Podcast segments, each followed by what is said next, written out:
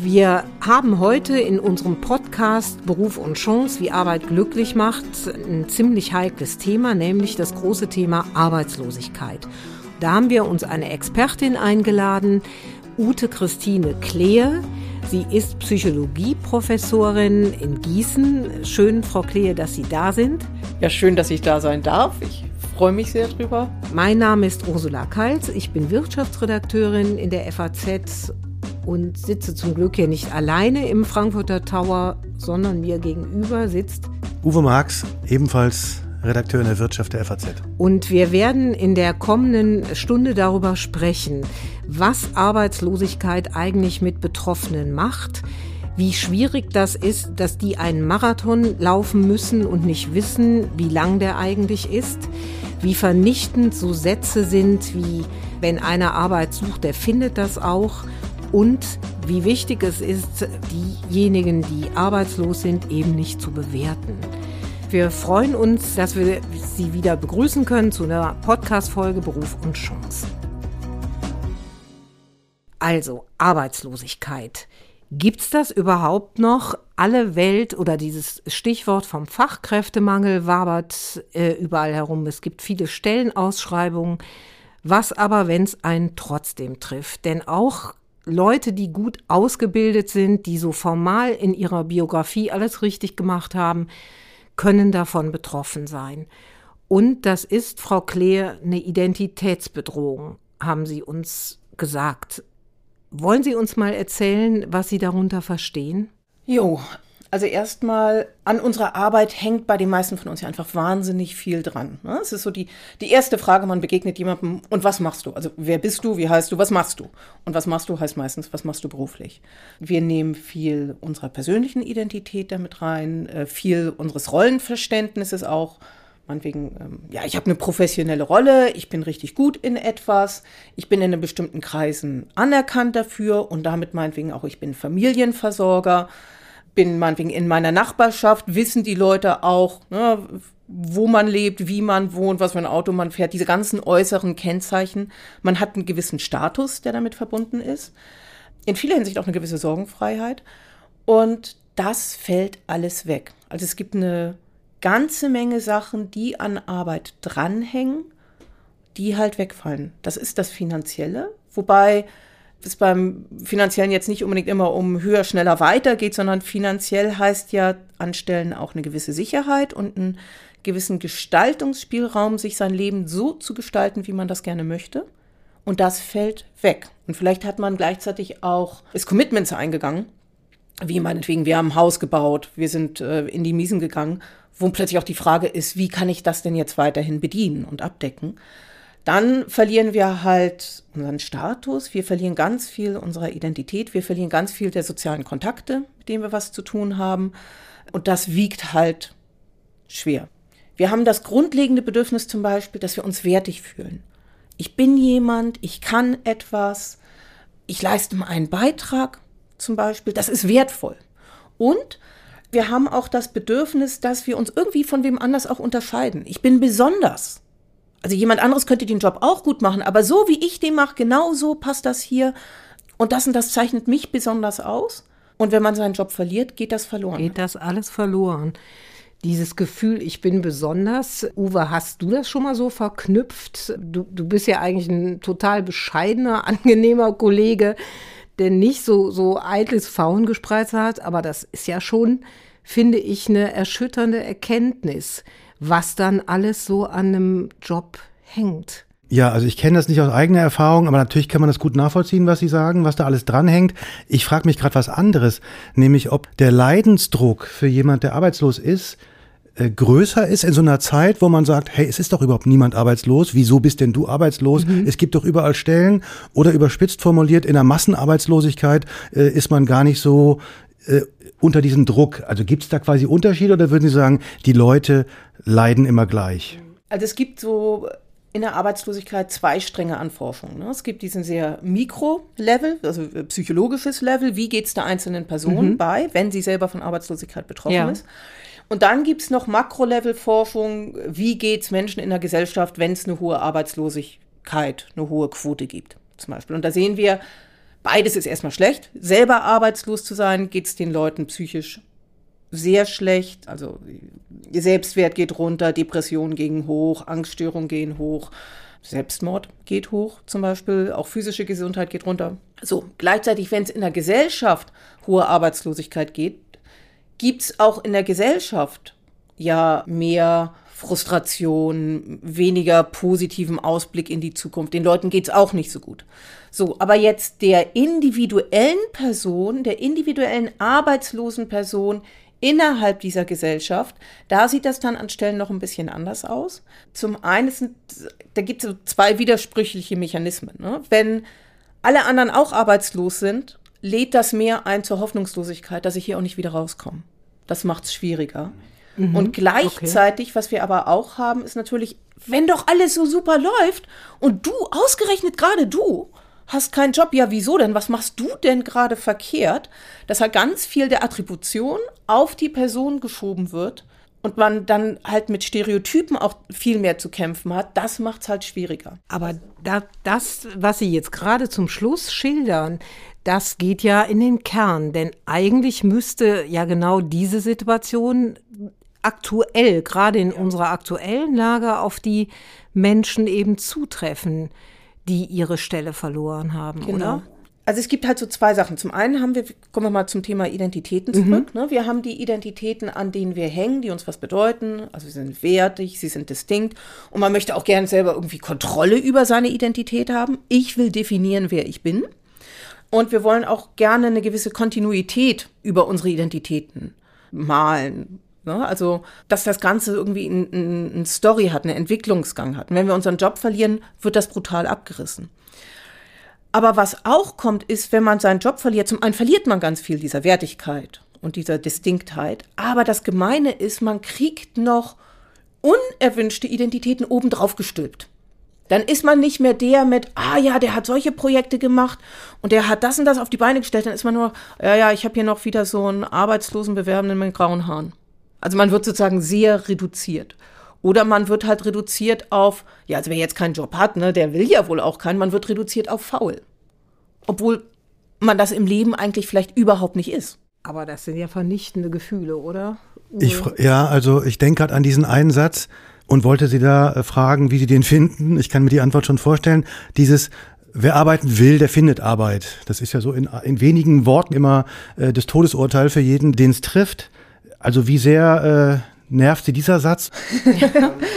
Wenn Sie das jemandem vor einen Latz knallen, der gerade keine Arbeit hat, das ist alles andere als hilfreich. Im Allgemeinen ist das alles andere als hilfreich. Ich meine, was wir wissen ist, wenn Leute arbeitslos sind, damit sie wieder in Arbeit kommen, ja, das ist super wichtig. Es gibt nichts anderes.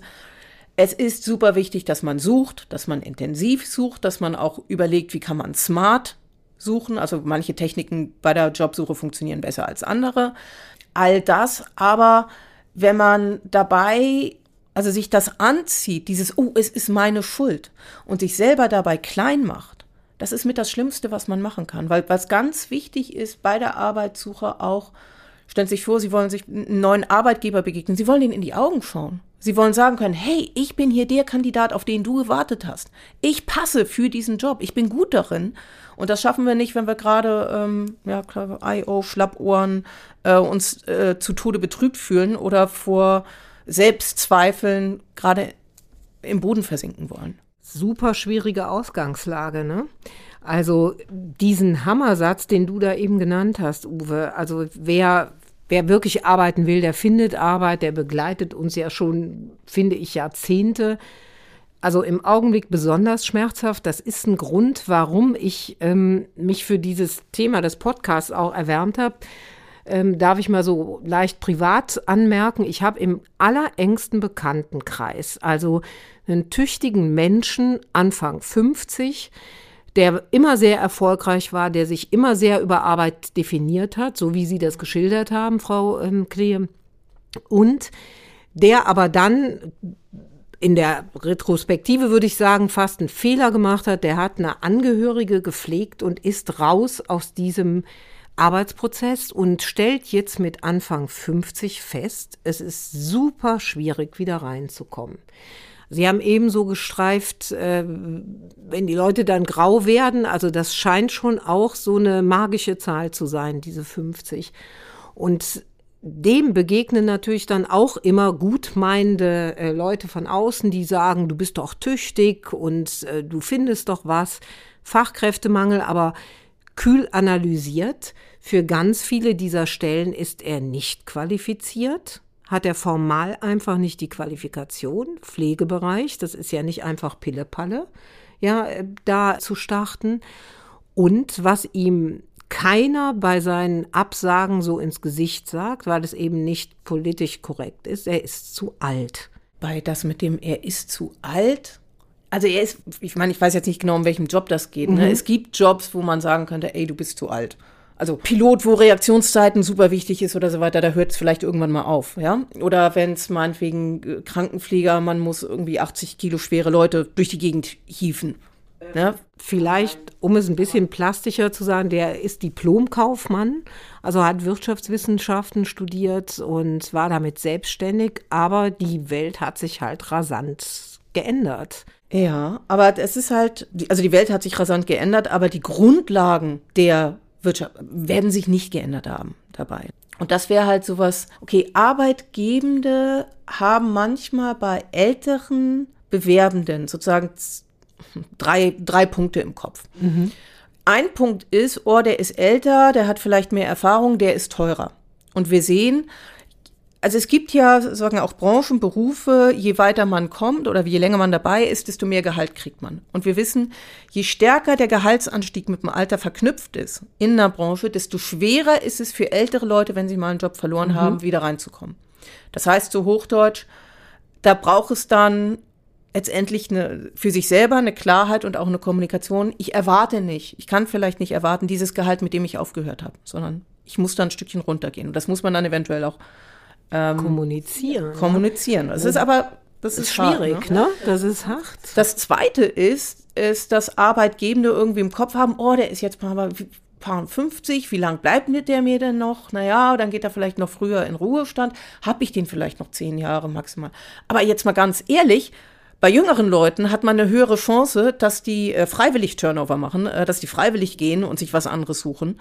Ähm, das heißt, diese Verlässlichkeit bei den Jüngeren, oh, und die sozusagen, dann habe ich 30 Jahre ausgesorgt mit denen, die hat man auch nicht. Die gibt's eigentlich nicht, ne? Ist ja auch interessant, mal finde ich so für unsere Hörer und Hörerinnen, wenn da Unternehmer drunter sind oder Leute, die Menschen einstellen können. Das heißt, gerade bei Jungen gibt es auch eine hohe Fluktuation. Mhm. Und was auch noch kommt, sind so Gedanken mit, oh, can't teach an old dog new tricks. Ähm, kann der sich überhaupt noch anpassen? Kann der hier überhaupt noch in die Prozesse reinarbeiten und das lernen und das machen und so weiter? Und das ist halt ein ganz starkes Stereotyp. Es gibt Effekte zu Lernen und Leistung in Trainings, also äh, meta-analytisch nach allem Möglichen und jedem äh, korrigiert. Was heißt, dieser Effekt ist sozusagen größer, als er erstmal in der Einzelstudie tatsächlich war, haben wir eine Korrelation von Punkt 0,6. Das ist in dem Fall, weil es über zig viel Studien geht, ist es signifikant, aber das ist ein Mini-Effekt, der ist mini, mini, mini, mini, mini. Ja, also da sind die Unterschiede zwischen unterschiedlichen Menschen viel größer als die Unterschiede, die altersbedingt sind. Ich darf mal so ein bisschen übersetzen. Das heißt, da kommt ja schon die Wissenschaftlerin, die Wiesner, Psychologieprofessorin. Das heißt, die, die potenzielle Arbeitgeber vermuten das, aber das ist gar nicht so der Fall, sondern das ist eher so eine Persönlichkeits- Geschichte, ob jemand flexibel auf Veränderungen reagiert und sagt, ich lerne jetzt äh, äh Chat GPT und genau. mache das mit KI. Also die individuelle Lernbereitschaft spielt da eine viel größere Rolle als die Alterseffekte. Und wir haben häufig im okay. Stereo, es gibt Stereotypen, die Alten wollen nicht mehr lernen oder können ja. nicht mehr lernen. Heißt aber auch andersrum, dass wenn man in der Situation ist, dass man da ganz, äh, dass es vielleicht hilft, da ganz aktiv gegen anzugehen. Wenn man weiß, das ist ein Stereotyp, was ich habe, mhm. was mir begegnen wird, dass man da halt auch ganz aktiv in den eigenen Bewerbungen mit umgeht. Dass man halt meinetwegen sagt und zeigt, ich habe das und das gelernt und das und das gelernt und das und das gelernt. Nebenbei zum Beispiel, wenn man arbeitslos ist, lohnt es sich auch immer mit den Beratern von der Agentur für Arbeit drüber zu sprechen, zu überlegen, welche Weiterbildung in meinem Bereich können besonders hilfreich sein, aus zwei Funktionen. Zum einen, weil sie vielleicht wirklich tatsächlich hilfreich sein können und zum anderen ganz viel, es geht um die Signalwirkung. Ne, die Signalwirkung, ich habe gelernt, ich habe mich weiterentwickelt. Heißt auf der anderen Seite auch, ganz wichtige Sache, also was insgesamt wichtig ist, ist, dass man ein bisschen proaktiv an die eigene Karriere und oder berufliche Laufbahn. Also in der Forschung nennen wir Karriere wirklich, das muss nicht höher, schneller, weiter sein, sondern einfach berufliche Laufbahn. Dass man da proaktiver rangeht, auch bevor das Kind in Graben gefallen ist. Das heißt, sich auch während der normalen Arbeitsleben schon Gedanken macht, wo kann ich mich was vielleicht äh, weiterbilden, weitere Kurse belegen, was machen, womit ich zeige und signalisiere, ich lerne dazu. Das ist bei mir nicht äh, statisch, ich bin in diesem einen Job und das, das ist das, was ich mache und sonst nichts, sondern ich entwickle mich weiter. Auf dass man das dann auch in Bewerbung nachher mit an Mann bringen kann. Aber ist das trotzdem eine besonders gefährdete Spezies sozusagen? Plus 50, ja. vielleicht sogar männlich plus 50? weil noch mehr Definition über einen Job oder wäre das ein bisschen steil, die These? Also plus 50, wir haben nach wie vor in vielen Bereichen Altersdiskriminierung auf dem Arbeitsmarkt. Und ja, es ist schwieriger reinzukommen. Ob es jetzt speziell schwieriger für Männer ist, wieder reinzukommen, als für Frauen, das glaube ich in dem Sinne gar nicht mal. Bei Frauen ist es normaler, dass man sozusagen eine Pause zwischendrin hat. Wegen der Familienphase. Wegen Familienphase. Mhm. Oder vielleicht deklariert man nachher was als Familienphase, wie weit das nun wirklich so gedacht war oder nicht. Aber man mhm. hat sozusagen eine alternative Route, die sozial akzeptierter ist. Mhm als bei Männern. Aber das klingt wie ein Teufelskreis für mich. Doch. Also dann bin ich erstens äh, jenseits der 50 und habe meinetwegen größere Hürden noch als vermittelbar zu gelten. Gleichzeitig stelle ich mir vor, in dem Alter ist man auch anfälliger für Krankheiten, was Sie eben erwähnten. Also mit Mitte 20 oder Mitte 30 bin ich vielleicht ein bisschen widerstandsfähiger. Ist es so? Da kommen einfach zwei ungünstige Faktoren zusammen, älter und anfälliger gleichzeitig? Natürlich ist das ein Thema, das haben wir jetzt bei den Mitte 20ern, wenn man will, so nicht. Sobald die Leute Mitte 30 sind, sind sie selber vielleicht nicht anfällig für Kinder, aber äh, für, für, genau, das ist das Problem. Dann sind sie anfällig dafür, Kinder zu kriegen. aber das ist so ein hübscher Versprecher. Aber Und die klar. Kinder, die, also das ist halt, wenn sie sowas alles an Viren einmal durchhaben wollen, mhm. was in der Gesellschaft rumkursiert, gehen sie in den Kindergarten oder haben mhm. sie ein Kind, das im Kindergarten ist. Ne? Also dass die tatsächlichen Ausfälle wegen krankheitsbedingten Dingern. Ne? Das ist vielleicht, äh, sozusagen bei den älteren Arbeitnehmenden sind sie das vielleicht selber und bei den jüngeren ist es halt vielleicht, jo, mein Kind kann nicht in die Kita, weil. Ja, Schnodder, Schnupf und ach, was weiß ich, was sie alles haben. So, aber das muss sich gar nicht mal so riesig unterscheiden. Mhm. Äh, weil Sie eben äh, angedeutet haben, man kann sich ein bisschen vorbereiten, ne? man kann Lernbereitschaft signalisieren und andere Sachen. Ich frage mich gerade, Sie kommen von der Uni, da haben Sie mit vielen jungen Menschen zu tun. Müssen die sich auch schon darauf vorbereiten, also im Sinne von mit dem Thema beschäftigen. Arbeitslosigkeit, ich würde mir vorstellen, so ein Mitzwanziger, das ist noch nicht so ganz präsent, oder? Da geht es erstmal um andere Dinge. Aber würden Sie empfehlen, doch, doch, guck da mal hin oder macht dir klar, das könnte ein Thema werden? Also ich glaube, die sind da von sich aus zum Teil schon mit drin und wir denken jetzt gar nicht so sehr an die Arbeitslosigkeit, was ihnen später begegnen wird, sondern ich glaube, es sind so zwei Sachen, die eine Rolle spielen. Das eine ist, man denkt eh erstmal in, ich will einen Einstieg schaffen, ich will einen Job. Und dann denkt man an was, was man die nächsten zwei oder fünf oder zehn Jahre macht. Weiter denkt man da vielleicht auch gar nicht. Also diese Idee des, ich habe einen Arbeitgeber und von dort bleibe ich dann von jetzt bis zum Simmer, Nimmersanktleins-Tag, bis eine goldene Uhr gibt oder sowas, das haben die gar nicht mal mehr unbedingt so im Kopf. Die sind total passé, ne? Einmal Siemens, immer Siemens und. Genau, das hat man gar nicht mal so. Also das Ding ist, wenn Siemens einen gut behandelt und man bei Siemens glücklich ist und das passt alles, dann bleibt man vielleicht auch immer bei Siemens. Okay, aber es ist jetzt nicht von vornherein das Verständnis, ich will ein Siemens-Man werden oder sowas. Ne? Das ist das eine. Das andere ist natürlich für Berufseinsteiger ist das Thema Arbeitslosigkeit. Es ist ein Riesenthema, weil im Schnitt ist so Jugendarbeitslosigkeit immer doppelt so hoch wie die Arbeitslosigkeit in der Gesellschaft. Plus, minus, give or take. Und halt auch für Berufseinsteiger am Anfang überhaupt erst reinzukommen, fällt ihnen halt auch wahnsinnig schwer. Ne? Also dieses Gefühl des, was wollen die eigentlich von mir? Irgendwie ich soll jung sein und Einsteiger sein und ich soll irgendwie einen Lebenslauf haben für jemand, der schon 20 Jahre im Business ist. So. Wirklich? Also das erstaunt mich Also die Sorge von fast. den das Einsteigenden. Die Sorge, die die umtreibt, ist das denn objektiv so? Denn wenn man so den Anzeigenmarkt und die ganzen Jobportale sieht, dann hat man ja den Eindruck, äh, die Unternehmen suchen händeringend nach guten Nachwuchskräften. Also Sie sagen schon, auch die Jungen müssen sich sozusagen darauf einstellen, sehr flexibel zu sein. Diese dauernde Veränderung in der Arbeitswelt spielt bei denen eine Rolle und bei den Boomern, um das Wort jetzt auch nochmal zu nennen, erst recht, finde ich, klingt ziemlich anstrengend, dieses lebenslange Lernen. Oder? Uwe, so richtig Lust hat man da ja auch nicht drauf. Naja, Aber es auch ist ja, spannend. Okay, wollte ich gerade sagen, einerseits ist es ja keine abwegige Forderung, sondern es ist ja auch ein, du darfst äh, dein Leben lang lernen, ist ja nicht nur ein Muss. Aber ja, je nach Naturell kann das natürlich auch zäh werden. Und ähm, mhm. Aber man merkt schon, das ist eine Frage der äußeren, der inneren Haltung. Und jetzt frage ich aber noch mal zurück, Frau Klehe. Das heißt, wenn ich jetzt länger arbeitslos bin und merke, ich falle durch diesen Drei-Punkte-Plan potenzieller Arbeitgeber, ja, was bleibt mir dann eigentlich, wenn, wenn man das so von außen sieht, eigentlich Netzwerken, ne? Oder ich werde auch nie vergessen, wir haben ja mal ein Gespräch darüber geführt, vor drei Jahren inzwischen. Und mich hat das damals sehr beeindruckt, weil Sie so einen, einen Gedanken habe ich nie vergessen. Sie haben gesagt, wenn ich arbeitslos bin, dann muss ich die Arbeitssuche zu meinem Hauptjob machen. Also ich muss es wirklich so machen, dass ich mir so ein Raster schaffe für einen Tag. Können Sie uns das noch mal so ein bisschen schildern? Also das ist ein ganz generelles Ding. Arbeitssuche ist anstrengend. Das erfordert unglaublich viel Selbstregulation. Selbstregulation in den Tätigkeiten und natürlich auch ganz viel Selbstregulation in den Emotionen. Und Emotionsregulation ist richtig, richtig Arbeit. Aber es ändert nichts. Man muss suchen. Man kommt in keinen Job rein, wenn man den Leuten nicht sagt, hallo, hier bin ich und ich wäre für euch geeignet. Und was wir generell bei Arbeitssuchenden häufig haben, ist, dass sie unterschätzen, wie viele Bewerbungen sie tatsächlich raushauen müssen. Man sieht einen Job, wo man denkt, hey, das könnte doch passen.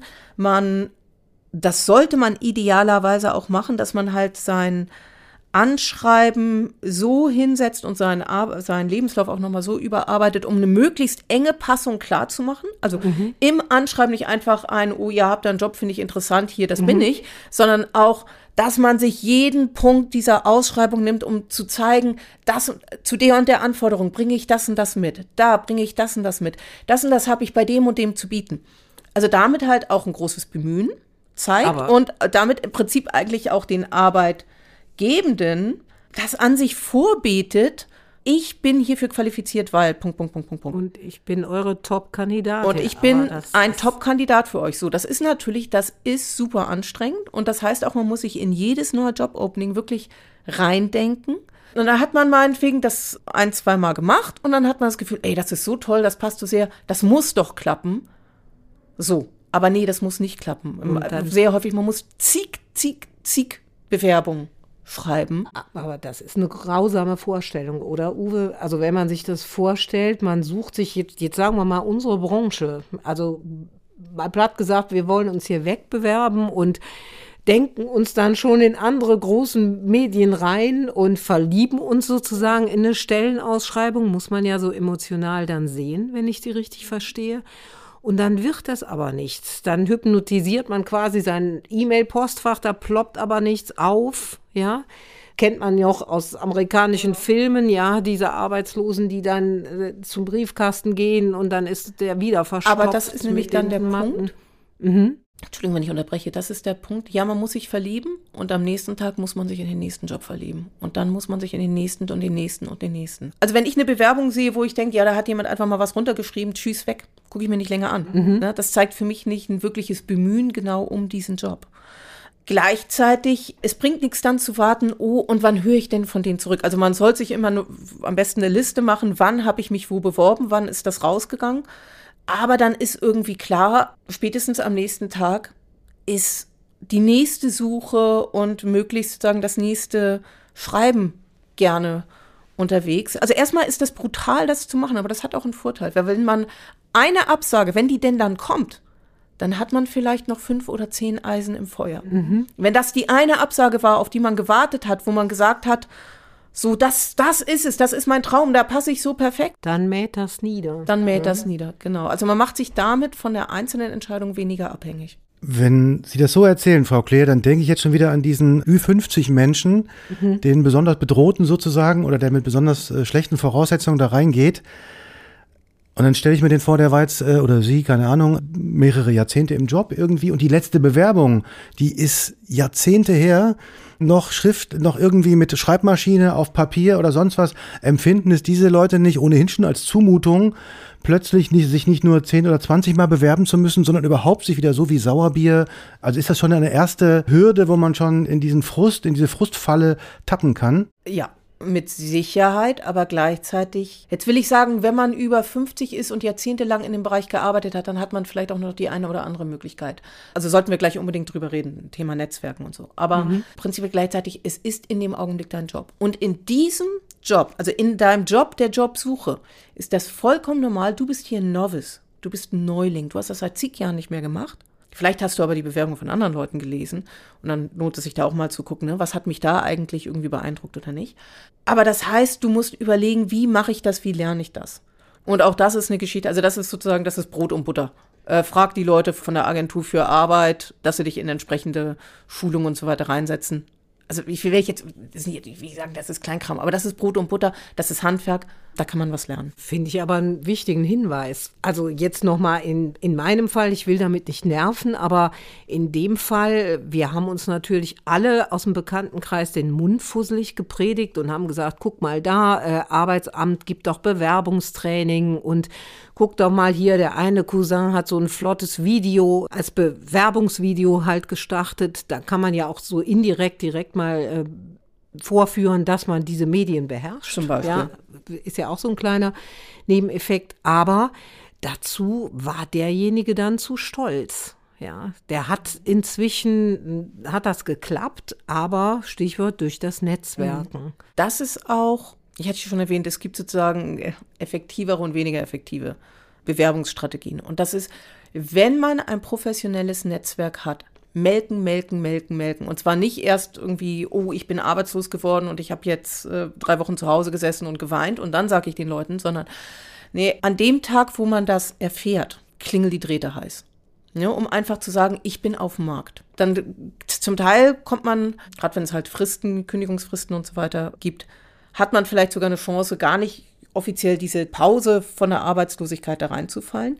Und was wichtig ist, ne, sind wir wieder beim Thema Identität, berufliche Identität. Ich rufe meine Kollegen an. Ich sage meinen Kollegen, noch ist es ganz klar, ich bin einer von denen. Und ich sage denen halt in anderen Organisationen, oder zum Teil kann es auch in der eigenen sein, äh, wenn es sozusagen innerhalb Verschiebung gibt. Aber ich lasse die wissen, ich bin auf dem Markt, ich suche nach einer neuen Herausforderung, ich muss, ich werde und äh, dann ich will, weil eine Alternative habe ich nicht, mich umorientieren. Finde ich einen ganz interessanten, relevanten Punkt. Aber Uwe, wenn man sich das nochmal so vorstellt, also wenn mich das jetzt betreffen würde, ich kriegte eine Kündigung. Also ich glaube, ich wäre offen gesagt eher der Typ Schockstarre.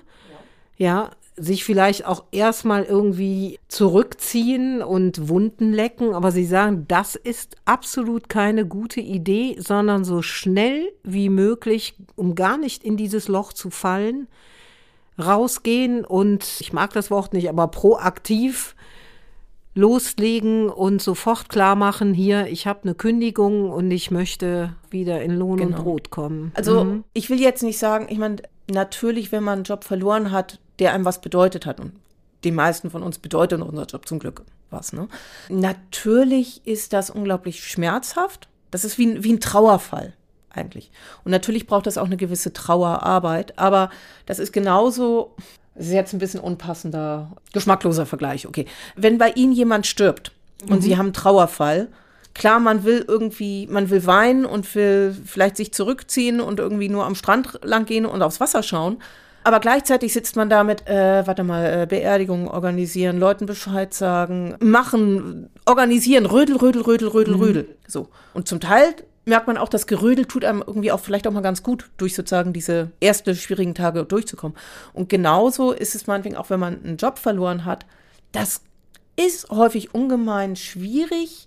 In mancher Hinsicht ist es vielleicht noch schwieriger, weil man es ist jetzt nicht, der ist nicht jener, jemand eines natürlichen Todes unbedingt gestorben, sondern hat man vielleicht noch das Gefühl, da hat jemand einen Todesstoß noch äh, versetzt mhm. bekommen. Ne? Also das kann auch sehr viel Frust und Ärger und alles geben. Das ist auch vollkommen legitim. Und gleichzeitig aber, möglichst solange man sich selbst noch in der Rolle ist, bewusst ist, ich bin, Punkt, Punkt, Punkt, ne? Journalist, Ingenieur oder was, was auch immer man gerade als Identität hat, mit diesem Selbstverständnis den anderen in seinem Netzwerk zu sagen, und ich suche. Und da hilft es, ein breites, ein großes Netzwerk zu haben und vor allen Dingen auch ein großes Netzwerk, was weiterhin ein großes Netzwerk hat. Also ich kenne jemanden, der jemanden kennt, der jemanden kennt. Und natürlich hilft es auch, gerade wenn man auf den Deckel bekommen hat, fühlt man sich vielleicht unwohl, sozusagen nach, nach oben zu gucken und oben anzuklopfen. Aber ja, oben anklopfen. Also bei hoch sozusagen Status, bei vielleicht früheren Arbeitgebenden oder vielleicht auch früheren Kollegen, von denen man weiß, die haben eine gute Karriere woanders gemacht, dass sie einem weiterhelfen können. Sie haben das ja jetzt sehr dramatisch geschildert. Ja, also Sie haben ja auch damals gesagt, Arbeitslosigkeit sei einer von den zehn größten Stressfaktoren überhaupt im Leben, die einen ereilen kann. Dann darf ich auch irgendwie so sagen, als Angehöriger, ja, es ist ja schon ein Trauerfall. Was kann ich denn da machen, um nicht übergriffig zu sein, aber sozusagen das Selbstbewusstsein äh, zu stärken oder jemand zu ermutigen, leg los. Das Gemeine ist, wieder so ein Catch-22, ne? so ein Teufelskreis. Was Angehörige machen sollten und was Angehörige tatsächlich machen, Tun. ist häufig okay. an manchen Stellen diametral entgegengesetzt. Also wir hatten zum Beispiel mal forschungsmäßig gedacht, feste soziale Beziehungen sind super wichtig, ist eine super Ressource. Und da hat man gedacht, naja, wenn Leute verheiratet sind, dann leiden die weniger unter der Arbeitslosigkeit. Stimmt nicht. Es ist, also gibt im Schnitt von der, was wir an Studienlage haben, keinen Unterschied. Warum? Zum einen, mein Partner, meine Partnerin kann eine tolle soziale Unterstützung sein. Gleichzeitig heißt es aber auch, ich bin nicht nur für mich ver alleine verantwortlich, sondern für die andere Person auch. Damit kann es halt auch zu Belastung werden. Ne? Und wir sehen halt manchmal auch so Spillover-Effekte von Stress. Nicht nur ich bin gestresst, weil ich meinen Job verloren habe, sondern mein Partner ist auch gestresst. Das kann wegen Finanzgeschichten sein, das kann sein, weil die das Gefühl haben, mich ständig aufbauen zu müssen. Das kann sein, es gibt natürlich dann schnell auch Rollen und letztendlich Machtverschiebungen in Beziehungen, mit denen beide Seiten umgehen müssen. Das ist eine echt schwierige Phase auch. Und ich glaube, das Erste ist, sich bewusst zu sein, das ist eine schwierige Phase. Wir sind gestresst. Und wie es immer ist, wenn man gestresst ist, heißt das extra kurz Alarmglocken an, versuch jetzt mal irgendwie auch besonders lieb und fürsorglich für den anderen zu sein. Fürsorglich heißt jetzt nicht nur irgendwie begöschen, begöschen, verwöhnen. okay. Also dazu muss man sagen, Frau Klee ist gebürtig aus Kiel ne? Ja. und eröffnet ihre Mails äh, immer mit so einem charmanten Moin Moin. Also ja. Ja, okay, Entschuldigung. Also, also für die Bayern. nee, genau. Aber einfach wichtig, jemandem das Gefühl zu geben, ich lasse dich damit nicht allein. Wir sind da zu zweit drin. Und gleichzeitig ist es natürlich, du bist im Lied darin, zu überlegen, wie es für dich weitergehen soll, dir was Neues zu suchen und zu entscheiden, das, was du vielleicht findest, was da was für dich ist und was nicht für dich ist. Also, weil natürlich jetzt kann man denken, oh, hast einen Job verloren, musst einen neuen Job finden, äh, suche und den ersten besten nimmst du dann. Das kann so sein, das muss aber nicht unbedingt immer die weise Entscheidung sein.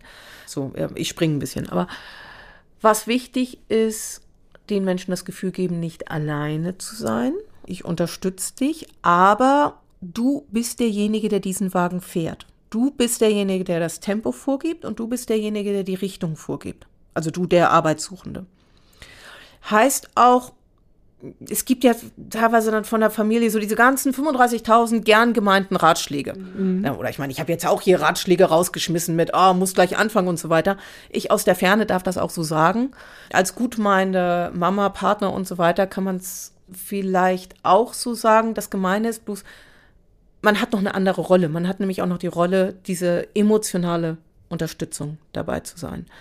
Und was wichtig ist, dass Leute nicht noch das Gefühl haben, sie kriegen hier von ihren eigentlich Liebsten links und rechts noch einen um die Ohren gehauen, äh, was sozusagen in Anführungsstrichen bestätigt oder auch noch mal losschreit mit, äh, du taugst ja auch zu nichts, ne? Also du, du machst ja nun nicht das, was du jetzt eigentlich machen solltest.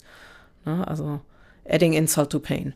Gibt es denn auch ein zu viel im Kümmern? Also könnte es auch so sein, jemand, der arbeitslos ist, der will nicht noch von seinem privaten Umfeld, ob jetzt, mhm. ob jetzt von Partnern, äh, Ehepartnern, was auch immer, Freunden, ständig hören, alle Viertelstunde, oh, ich habe da wieder eine neue Stelle gesehen, ich habe da wieder was gesehen, guck doch mal dahin.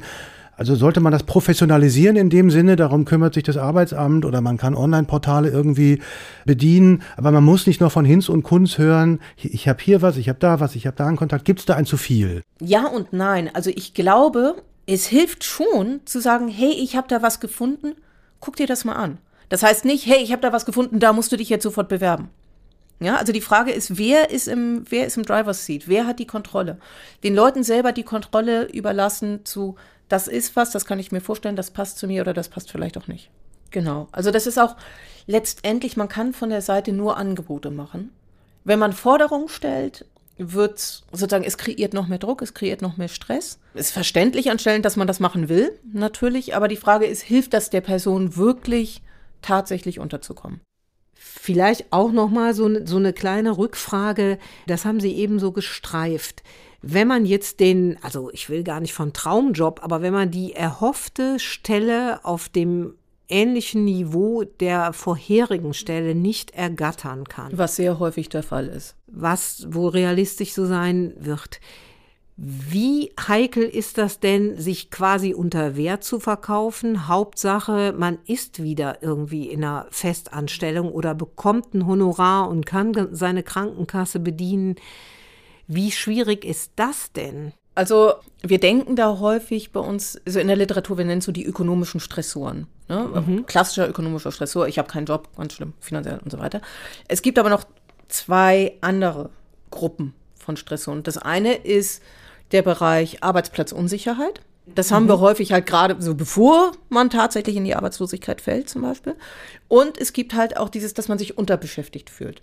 Also man ist überqualifiziert und will eigentlich auch höher. Oder man möchte eigentlich mehr Stunden arbeiten, hat auch mehr Kapazität für mehr Stunden, als man kriegt und so weiter. Und die beiden sind auch Stressoren. Also auch da ist man gestresst.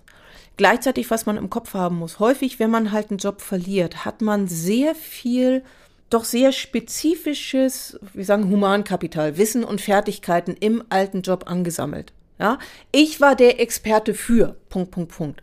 Das Ding ist, du warst der Experte für, Punkt, Punkt, Punkt, in deiner Organisation, in dieser Industrie, in dem genau, was du da gemacht hast. Und was wir auch wissen von diesem spezifischen Humankapital, es gibt bestimmte Sachen, die kann man in andere Jobs mitnehmen. Na, es gibt auch Sachen, da sind andere Organisationen heilfroh, wenn sie jemanden kriegen von. Ne? Also das ist, was so im Headhunting viel passiert. Aber zum Teil ist es halt klar, es ist sehr, meinetwegen sehr organisations- oder sehr industriespezifisch, wo eine andere, andere Industrie sagt, ja, es war nett, dass du da ein Experte für warst, aber das brauchen wir hier gar nicht. Wir arbeiten mit einem anderen System, wir arbeiten mit einer anderen Software, wir arbeiten mit, was weiß ich, eine ganz andere Industrie, die tickt anders. Und das muss man halt wissen, dass man häufig halt wirklich von diesem spezifischen Humankapital nicht alles mitnehmen kann. Und das führt häufig dazu, dass man Abstriche machen muss man muss nicht bei Null wieder anfangen, aber man muss sozusagen ein Stückchen tiefer wieder anfangen als das, was man sich aufgebaut hatte. Nicht immer, aber sehr häufig. Kann auch heißen, man hat, also wir wissen, Leute sind häufig bei Wiedereinstellung, sind sie glücklicher im Schnitt als während der Arbeitslosigkeit, aber weniger glücklicher, als sie vorher waren. Und da gibt es halt Sachen, wir haben auch äh, häufig finanzielle Einbußen und wir haben Einbußen im Status und im Gestaltungsspielraum, den ich im neuen Job habe im Vergleich zum alten. Weil das kann man sich vorstellen, wie wenn man in seiner Karriere einfach ein paar Jahre zurückgegangen ist. Weil dieses ganze sehr spezifische nicht mehr mit anerkannt wird. Mich würde ein Thema interessieren, ein Point of No Return. Mhm quasi, ob es den gibt. Darf man den zulassen? Darf man sogar jemandem, der Arbeit sucht und keine findet, mit gutem Gewissen sagen, mach mal nach der 20. Absage oder nach der 30. mal drei Wochen Pause oder zwei Monate, um dich irgendwie zu erholen von diesen ganzen Rückschlägen? Oder sagen Sie, das ist biografisch so eine Katastrophe? Nein, dranbleiben, dranbleiben, dranbleiben. Gibt's also diesen Punkt und wie geht man damit um? Ich mag das jetzt nicht festmachen an der 20. oder 30. oder. Das Ding ist letztendlich diese Arbeits, wenn man arbeitslos ist, in gewisser Weise diese Arbeitsplatzsuche ist ein bisschen wie, du musst jetzt einen Marathon laufen, aber du weißt gar nicht, wie lang der ist. Ne, das kann sein, in zwei Wochen hast du was Neues und das passt und super. Oder das kann sein, du suchst jetzt einfach Monate und Monate und Monate. Und dafür ist es halt wichtig, dass man sich sozusagen eine möglichen einen Rhythmus zulegt, eine Arbeitsweise entwickelt, die für einen funktioniert. Und was es schon gibt, also es gibt so Effekt jetzt deskriptiv, äh, wir nennen es den Discouraged Worker Effekt, dass Leute das Gefühl haben, hey, das bringt doch eh nichts. Mich will doch eh niemand haben. Ich komme doch eh nicht unter. Und dass Leute dann aufgeben. Und ja, ich meine, da kommt man halt auch schwer in dem Fall dann wieder raus. Ich glaube, es macht schon einen Unterschied zu sagen, ich nehme mir jetzt mal eine Auszeit. Ne, sowas wie von diesem Job der Arbeitssuche, ich nehme jetzt mal eine zeitlich beschränkte, sozusagen, ich, ich habe jetzt hier zwei Monate lang gesucht, wie blöde. Und ich merke einfach, ich kann nicht mehr. Die Batterie ist alle. Und dann ist halt irgendwie klar, okay, zum Beispiel, diese Woche suche ich noch. Das, diese Woche mache ich noch fertig, aber dann habe ich zwei Wochen Urlaub. Wie ich von einem anderen Job auch Urlaub habe. Das, das darf man, ja? Ich weiß nicht, ob man es darf, aber letztendlich gibt es irgendwo Hierarchisierung, weil Arbeitslosigkeit und die Suche nach einer neuen Stelle, das ist tierisch anstrengend, das ist tierisch stressig, das ist belastend, das macht Menschen kann sie psychisch sehr angreifen, das kann sie auch physisch angreifen. Ähm, wir wissen ja, Arbeitslosigkeit hängt auch so mit suizidalen Gedanken und Suizidversuchen und auch vollbrachten Suizid zusammen. Und das ist, ich will damit sagen, ich würde nie sagen, oh, und zieh das Ding durch und zieh das Ding durch und zieh das Ding durch. Und wenn du gerade irgendwie Bewerbung geschrieben hast und dann springst du von der Brücke, weil du nicht mehr kannst. Nee, man kann ja auch einem seelisch oder physisch kranken Menschen nicht ernsthaft so antreiben wie jemand, genau. Äh, der gesund ist und sagen, mach, mach, mach, oder? Also auch da gibt es wahrscheinlich genau, Grenzen. Da, auch da gibt es auch da gibt's Grenzen, vollkommen klar. Und also gerade, wir haben eine doppelt so hohe Wahrscheinlichkeit bei Arbeitslosigkeit in Depression zu verfallen, als man sonst hat. Also es ist jetzt so internationale Daten, hängt auch ein bisschen davon ab, wie großzügig das Sozialversicherungssystem ist. Aber jedenfalls zum Beispiel Depression geht massiv nach oben. Und gerade wenn man depressiv ist, ist es ja schwierig, in die Gänge zu kommen und all die Sachen zu machen, von man denkt, ja, ich müsste, sollte. Aber das ist wirklich ein Teufelskreis. Den zu durchbrechen, da braucht man ja unglaubliche Stärke. Und äh, ich glaube, was, also ja, und ich glaube deshalb auch in diesem Jahr, ja, du musst suchen, musst du, aber das schließt nicht aus, dass du dir auch was Gutes für dich selber tust. Und zum Beispiel eine Sache, von dem wir wissen, was Menschen hilft, allgemein bei Depressionen, aber das schließt sozusagen Arbeitslosigkeit auch mit auf, mit einzelnen Geschichten wie mach Sport, beweg dich. Ne? Also dieses, damit du vor die Tür, geh raus, geh joggen, damit du vor die Tür kommst, frische Luft kriegst, ne? gut durchatmest und die ganzen physiologischen Reaktionen, die halt durch Sport passieren. Es geht jetzt nicht um exzessiv Sport machen, sondern es geht darum, sozusagen dein, dein Körper am Laufe zu haben, dir auch eine Ladung Endorphine äh, reinzuziehen. Was dann wiederum auch hilft, nachher die Energie zu haben, um sich diesem stressigen Job dann auch, also Job der Arbeitssuche, dann auch entgegenstellen zu können. Das war schon ein guter Hinweis, ne? weil ich auch denke, gerade nochmal in diesem einen Fall, betroffen sind ja auch die Kinder. Ja. ja und, und das ist Entschuldigung, wenn ich da unterbreche. Ja, das gerne. ist echt schwierig, weil ja, Arbeitslosigkeit der Eltern wirkt sich auch auf die Kinder aus, im Sinne von erhöhte Stresslevels, geringere Leistung in der Schule, gab auch Forschung zu ähm, höheren Schlafproblematiken. Gibt natürlich auch so, man, man kann den Kindern dann unter Umständen nicht das bieten, was man den Kindern alles bieten will.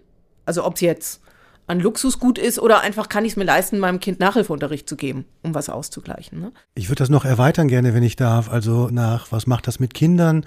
Würde ich mal fragen, als einziger Mann in dieser Runde, was macht das mit Männern? Ähm, also die Frage einfach, sind die in größerer Gefahr als Frauen? Weil Arbeit nochmal äh, als viel wichtiger gilt bei vielen Exemplaren äh, dieses Geschlechts Karriere, Job, Wichtigkeit, Selbstwahrnehmung.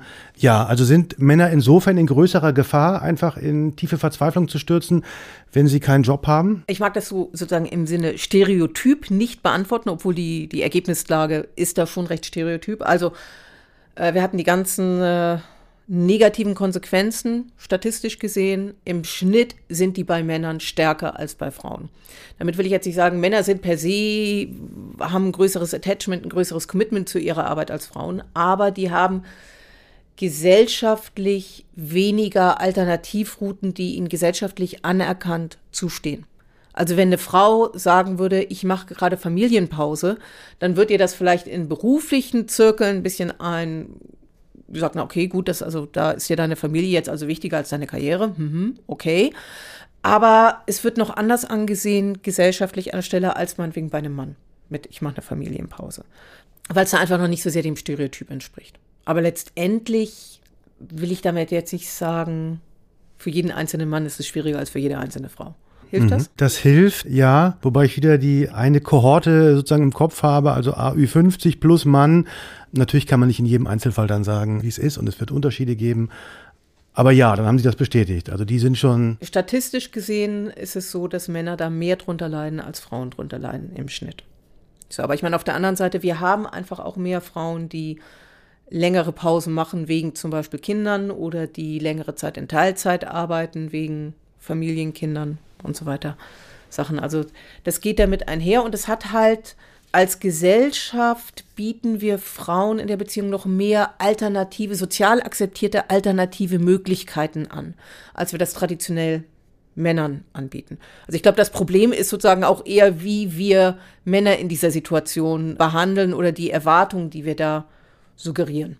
Mhm. Wie sollen wir die denn behandeln, wenn wir quasi keine Angehörigen sind, gar nicht so eng damit bekannt sind, aber das so mitbekommen?